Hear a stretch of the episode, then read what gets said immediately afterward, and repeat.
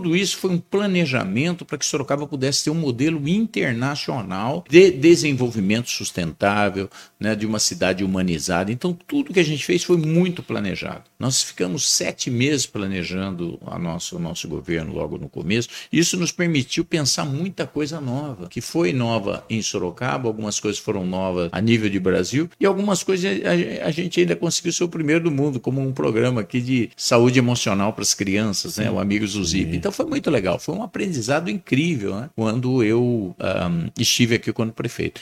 Da redação do Jornal Zenote, eu sou Adriano Castor e nesse episódio do podcast de hoje falaremos sobre a entrevista do deputado federal Vitor Lippe, reeleito pelo seu terceiro mandato para a Câmara dos Deputados. O deputado relembrou de muitos trabalhos aqui na cidade, inclusive comentou sobre o abandono do Sabe Tudo e as ciclovias. Hoje é terça-feira, dia 22 de novembro de 2022. Reeleito com 106.661 votos, sendo que 43.090 votos foram na cidade de Sorocaba, o deputado federal Vitor Lippe irá para o seu terceiro mandato na Câmara dos Deputados em Brasília. O ex-prefeito de Sorocaba esteve no jornal Zenorte e fez uma análise sobre o seu partido dentro das eleições e a estratégia do PSDB para as próximas eleições. Eu acredito que o, PSDB passa por uma, um risco muito grande e eu estava conversando isso antes de você chegar aqui, Cassor, eu estava conversando com o Fernando sobre isso.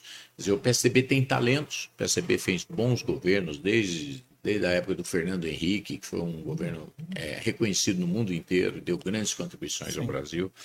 Tivemos aqui no governo do Estado de São Paulo 28 anos de governos sérios, honestos, que colocaram São Paulo hoje como um país praticamente, né? O São Paulo cresce quatro vezes mais do que o Brasil. Né? A grande maioria das indústrias, as universidades, melhores universidades é, do Brasil estão em São Paulo. Os melhores hospitais do Brasil estão em São Paulo. Ah, das 20 melhores estradas, 19 estão em São Paulo. Os melhores programas sociais estão em São Paulo. Os melhores serviços públicos e o Poupa Tempo está em São Paulo. Os maiores centros de pesquisa estão em São Paulo. Enfim, então São Paulo é, ninguém pode falar que São Paulo está mal administrado, ao contrário. Né? Tem coisa para fazer? Sempre tem. Mas, se você comparar com o Brasil, São Paulo teve uma gestão muito Sim. melhor do que os outros estados. Além disso, nós tivemos ótimos governos no Paraná, no Rio Grande do Sul, no Mato Grosso do Sul, enfim, onde o PSDB passou é, em prefeituras né, também do Brasil todo. Uma das características do PSDB é boa gestão pública, responsabilidade fiscal, né, bons resultados para a população. E é um partido que não é radical, um partido que convive bem com a esquerda, com a direita. É um, é um partido que eu me identifico muito. Mas apesar desses talentos, apesar dessa equipe bacana, apesar dessas contribuições. Nas eleições, principalmente presidenciais, o PCB vai indo muito mal. Né? Então, nós precisamos nos sentar e nos organizar, como você falou. Se nada for feito, acho que a tendência é a gente diminuir. E eu, inclusive, conversei com alguns deputados federais. Nós teremos uma reunião é, quarta-feira, depois da manhã, em Brasília, e eu vou levar essa proposta do PSDB se reunir. Não é se reunir no almoço, no café da manhã, não. É passar dois, três dias reunido, discutindo, fazendo um planejamento do futuro.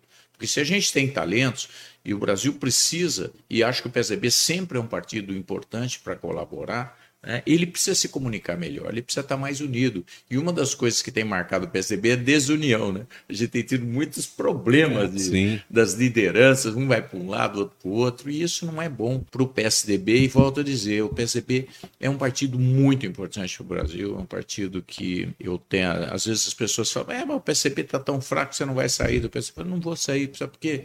Eu estou há muitos anos na vida pública e o PSB é o partido que eu acredito que é o partido do centro, do equilíbrio, da harmonia, da responsabilidade, sabe? Ele, você vê, o PSB não faz populismo, não faz demagogia, não faz fake news, não faz, porque é um partido sério, um partido de gente honesta. Então, eu espero que a gente possa se reorganizar e continuar dando grandes contribuições para o Estado de São Paulo, para os municípios brasileiros e para o Brasil.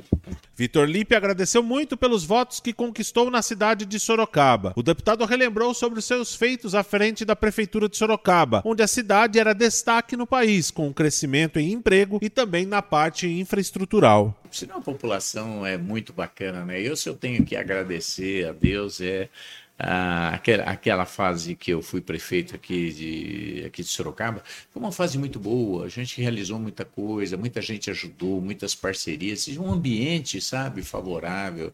Ah, os resultados vieram. Quando eu conto para os jovens, né, porque na minha equipe tem jovens aí de 20 e poucos anos, eles não viveram esse período. Né? Então é tão gostoso a gente poder oh. relembrar é, o período de crescimento. Olha que interessante, quando, quando nós é, tivemos quando, quando prefeito aqui em Sorocaba, Sorocaba cresceu 10% ao ano, igual a China. Então era um crescimento muito grande. Crescimento econômico, crescimento, valorização, oportunidades de emprego, né? Quer dizer, é um, as pessoas queriam vir para cá. Sorocaba naquele, naquele momento era considerada a cidade mais bonita do interior do estado, a mais limpa, a mais bem sinalizada, a mais bem cuidada. Né? Com os melhores programas ambientais do estado de São Paulo, ganhamos vários prêmios em primeiro lugar. Tivemos o maior complexo viário urbano do interior do Brasil, muito foi aqui da Zona Norte. Aqui é Ulisses Guimarães. Ulisses Guimarães. Nós fizemos a Itavuvu até a integrar lá com a Toyota, que também veio na Sim. nossa época, né? o Parque Tecnológico. Quando nós fizemos aí é, a, a, interligação daqui, da Edivar Frufru e do Horto, né? Então nós integramos aqui a Avenida Itavuvu com a Avenida Ipanema, né? Inclusive nessa época que veio o shopping aqui. Esse foi. shopping que é um orgulho para nós. Quando nós fizemos esse grande Sim. investimento através da financiamento, foi a primeira cidade do interior do Brasil que conseguiu um financiamento internacional. Enfim, nós fomos ousados, trabalhamos muito, planejamos muito. Sorocaba ficou em primeiro lugar na educação no Brasil. O primeiro lugar era São José dos Campos, passamos São José dos Campos, Sim. até o Cury, que era o prefeito lá na época, me ligou, falou, o que, que é isso aí? Eu falei, peraí, ué. É, o Parque Tecnológico Sorocaba foi o segundo maior do Brasil, o primeiro foi de São José dos Campos, Sim. foi o segundo que uma prefeitura fez no Brasil, hoje está gerando muitos empregos aí, trazendo indústrias, criando novas empresas em Sorocaba através das startups. Então a gente se destacou muito no meio ambiente, a gente se destacou muito na qualidade da educação, a gente se destacou muito nas novas avenidas, na limpeza da cidade. Aí o pessoal até brinca. É, viu, Fernando? Fala assim, ah. poxa, mas a cidade tá bonita. Eu falei, lógico, eu sou dermatologista. dermatologista tem que caprichar, né? Então a gente fez com muito carinho, com muito planejamento, uma equipe bacana, né? O deputado federal relembrou a época quando as chuvas torrenciais atingiram a cidade de Sorocaba e a parte infraestrutural da cidade ainda não estava sendo levantada. Vitor Lipe lembrou que naquela época fazia questão de atender as pessoas mais deficitárias. Vitor Lipe lembrou sobre a entrega de casas sem sorteio sorteio para as pessoas que foram para os conjuntos habitacionais que moravam em áreas de risco. Lembrou também sobre a situação da entrega de cestas básicas. Lembra o Coronel Montgomery, que era o nosso, que era o nosso coordenador da Defesa Civil, e era um cara super organizado, militar, Sim. você sabe como é Sim. que é, né? Um é um, dois é dois, três é três, é bem, né? Uma coisa super organizada. E aí a gente tinha, por exemplo, às vezes 150, 180 famílias que precisavam receber cesta básica, colchão, não sei o que, não sei o que lá. Eu falava assim, é, faz o dobro de cesta básica para eles. Sim. Entendeu? Aquilo era tão pequeno em relação ao orçamento da cidade, mas para eles era para eles era importante, porque eles eram os mais fragilizados. Se você pensar em quem era vítima de enchente naquela época, eram as pessoas que moravam nas piores condições, eram as pessoas que eh, perdiam quase todo ano tudo que tinham. Às vezes eles estavam pagando a televisãozinha, a geladeira, Sim. lá entrava água, o colchão perdia é também, ainda ficava devendo algo que ele nem, nem conseguiu pagar, além do risco de pegar doença. Né?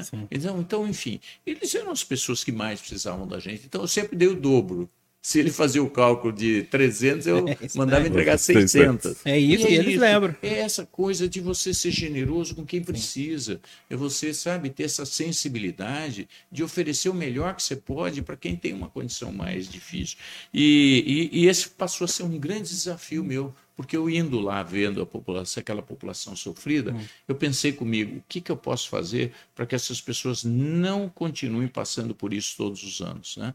Sofrendo risco de doença, perdendo tudo que tem e tudo mais, né? Morando em condições de muito risco. Então nós fizemos um grande programa que transferiu 10 mil pessoas, nós fizemos um cadastro é, essas 10 mil pessoas foram transferidas para os conjuntos habitacionais Sim. e hoje você vê que praticamente a gente não tem mais é, grandes problemas, porque agora vai começar de novo se as pessoas começarem a invadir, lógico. Mas na época nós conseguimos é, transferir todas essas famílias, quer seja do Laranjeiras, lá do, do uh, que morava em algumas áreas de risco próximo de córrego, o pessoal do Mineirão e, e, e tantos bairros, Vitória Régia, sabe, que moravam muito próximo do rio. Então nós transferimos essas famílias, em vez de fazer sorteio, a gente atendeu primeiro os que mais precisavam. E eu até comentava, o pessoal não vai ter, não, não vai ter sorteio. Primeiro as pessoas estão na defesa civil, aquelas pessoas que sofrem, ninguém reclamou. Isso é que é bonito. A gente tinha um respeito mútuo, por quê? Porque era sinceridade, verdade, solidariedade, muito trabalho, planejamento. Foi muito legal, eu fico muito feliz. Eu me lembro que quando terminou o governo, a gente estava com 3% de ruim e péssimo. Então, é, uma pequena população não gostava da gente, isso é normal, né? Mas acho que a maioria naquela época reconheceu os avanços que Sorocaba teve. Sobre a criação das ciclovias, o deputado federal Vitor Lippe lembrou que ciclovias e parques nas cidades foram criados com a finalidade para dar espaços para a população ter uma vida mais saudável. O slogan da cidade naquela época era Cidade Saudável e Cidade Educadora. O deputado federal relembrou também das ações da cidade, como também a criação do Parque Tecnológico de Sorocaba, que completou 10 anos na última semana. Quando a gente começou a pensar nisso, não é porque ah, é bonito, não. Uh, a gente sabe que quem faz atividade física vive mais e melhor. É uma das melhores formas de reduzir doença, é, reduzir problemas emocionais, psíquicos, depressão, é atividade física. Então, eu, eu sempre pensei em criar uma cidade onde tivesse parques por isso que nós dobramos o número de parques. O Parque Sorocaba tinha 11, o Parque nós demos mais 11. Entendeu? Então, a gente queria dar espaços, porque você quer que a pessoa faça atividade de vida, tem que ter um lugar. A pessoa não vai fazer atividade de vida dentro de casa, é muito difícil, né? Então, você precisa preparar a cidade. E a ciclovia foi a mesma coisa. A gente queria, porque a ciclovia também serve de pista de caminhada de pista de corrida. Então, é uma forma de você preparar a cidade para as pessoas terem uma vida mais saudável para que elas possam viver mais, com mais qualidade de vida, ter menos risco de doença. Então, é um, é um conceito de vida saudável, de, de cidade saudável. Você lembra quanto eu falava de cidade saudável e cidade educadora? Então, isso veio de conceitos internacionais para que Sorocaba pudesse pensar. É, eu falo que pensar, quando você fala ser, é, ser global, é, é, é você pensar globalmente e agir localmente. Então a gente trouxe para Sorocaba conceitos internacionais para que Sorocaba pudesse ser a melhor que ela pudesse ser, inclusive com o Parque Tecnológico de Sorocaba. O pessoal não sabe, ah, o que é esse tal de parque tecnológico? Isso é o passaporte do futuro. As melhores cidades do mundo têm pesquisa e inovação. Sorocaba não tinha nada de pesquisa e inovação. Eu falei, precisa ter, porque senão as nossas indústrias com o tempo vão embora. Vão para outros locais que tenham um parque tecnológico. Então eu já preparei a cidade aqui. Então tudo isso foi um planejamento para que Sorocaba pudesse ter um modelo internacional de, eh, de, de vamos dizer, de desenvolvimento sustentável, né, de uma cidade humanizada. Então, tudo que a gente fez foi muito planejado. Nós ficamos sete meses planejando a nosso, o nosso governo logo no começo. Isso nos permitiu pensar muita coisa nova, que foi nova em Sorocaba, algumas coisas foram novas a nível de Brasil, e algumas coisas a, a gente ainda conseguiu ser o primeiro do mundo, como um programa aqui de saúde emocional para as crianças, né? o Amigos do Zip. Então foi muito legal, foi um aprendizado incrível. Né? Quando eu um, estive aqui quando prefeito. Vitor Lippe também relembrou sobre as invasões em áreas da cidade. O deputado federal contou que foi realizado um planejamento para a segurança dessas áreas na cidade. Vitor Lippe relembrou que a cidade naquela época não tinha favelas e a cidade de Sorocaba era primeiro lugar em todos os parâmetros que foram analisados. A gente não deixava invadir a área. Nós tínhamos 23 fiscais e nós mapeamos a cidade, isso é importante para vocês que gostam de Sorocaba, gostam de saber por que, que acontecem as coisas. Quando a gente fez o planejamento da cidade, nós vimos que nós tínhamos 400 áreas com risco de invasão aqui, Castor. 200 eram áreas públicas e 200 eram áreas privadas, que não tinha nada a ver com a prefeitura. Mas a gente estava preocupado, porque se você invade uma área que, mesmo que seja de uma outra pessoa e vira uma favela, a favela é um problema, é da, um cidade, problema da cidade. Certo? Uma Sim. ocupação irregular é um problema de todos. Então nós mapeamos 400 pontos, que era onde tinha mais chance de ter invasão. Aí eu combinei com esses 23, acho que era 22 ou 23 agentes, nós demos todas as condições para ter motocicleta, para ter veículo, para ter. Naquela época se usava rádio, walk-talk, é, para dar a retaguarda da Guarda Municipal. E sabe qual era o trabalho dele? Passar nas 400 áreas todos os dias. Então eu tinha um relatório de todos os dias das 400 áreas. Sabe Imagina. qual foi a invasão aqui em Sorocaba? Foi absolutamente zero durante o meu período de oito anos. E nós tínhamos duas tentativas de invasão por semana. Não aconteciam, porque nós estávamos lá todos Todo os dia. dias do ano, 360. Isso foi bom para a cidade. Tanto é que saiu naquela época uma informação que Sorocaba era a primeira cidade de porte médio do Brasil que não tinha favela, segundo o IBGE. E também uma outra informação bacana.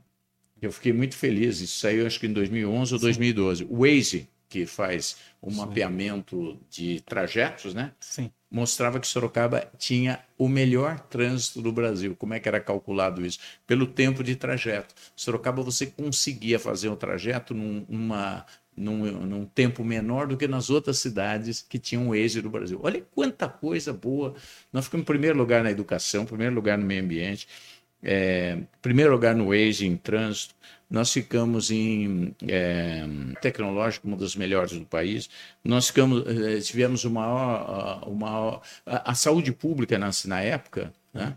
Nós estamos entre as três melhores do Brasil, segundo o Ministério da Saúde, que era do PT. Hein? Que era oposição a nós. Então, o próprio ministro que falou isso, não fui eu. Né?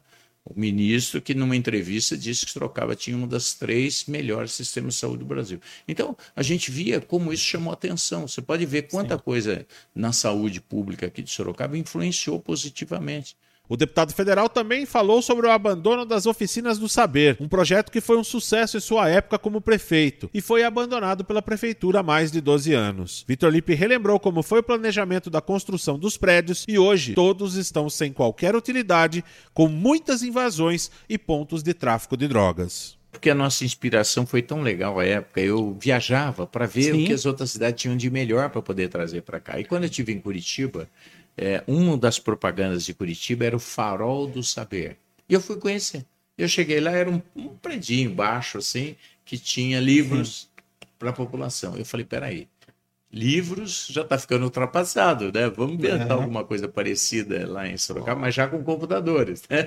Então a gente criou um dos maiores é, programas de inclusão digital do Brasil, que foi o Sabe Tudo.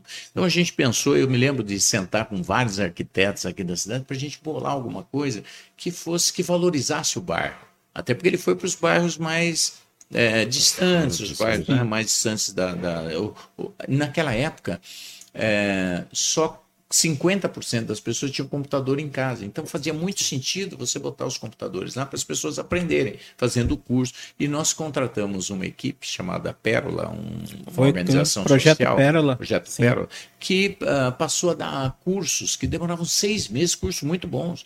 Então foram mais de 50 mil pessoas que fizeram curso do projeto Pérola, curso de qualidade, curso reconhecido no mercado. É, e ali a gente descobria talentos também, porque os melhores alunos se transformavam em estagiários Isso, do projeto Pérola. Uhum. Nós é. acho que 32 ou 33, sabe tudo. E eles passaram a ser é, elementos, não só arquitetônicos, mas espaços de oportunidade para as pessoas. Então as pessoas iam fazer lá é, nota fiscal eletrônica. A pessoa não sabia lá. Ah, a pessoa queria fazer um boletim de ocorrência eletrônico, ia lá. Ia né? lá. Quer dizer, prestava Isso. serviço para a sociedade. Além do que, a gente tinha uma biblioteca infanto-juvenil que os jovens que escolhiam. Eu falei, faz uma pesquisa, Terezinha Delcícia, que era a nossa secretária de educação. Terezinha, vê o que, que o jovem gosta de ler. Ah, Harry Potter, não sei o quê. Tinha uns 20 ou 30. Eu falei, então compra isso daí. Quer dizer, tudo foi feito com muito carinho, pensando nas pessoas, Sim. como poder dar o melhor para aquela população, né? Esse foi mais um podcast do Jornal Zenorte, trazendo para você as últimas notícias de Sorocaba e região. E nós voltamos amanhã com muito mais notícias, porque se tá ao vivo, impresso ou online, tá no Zenorte.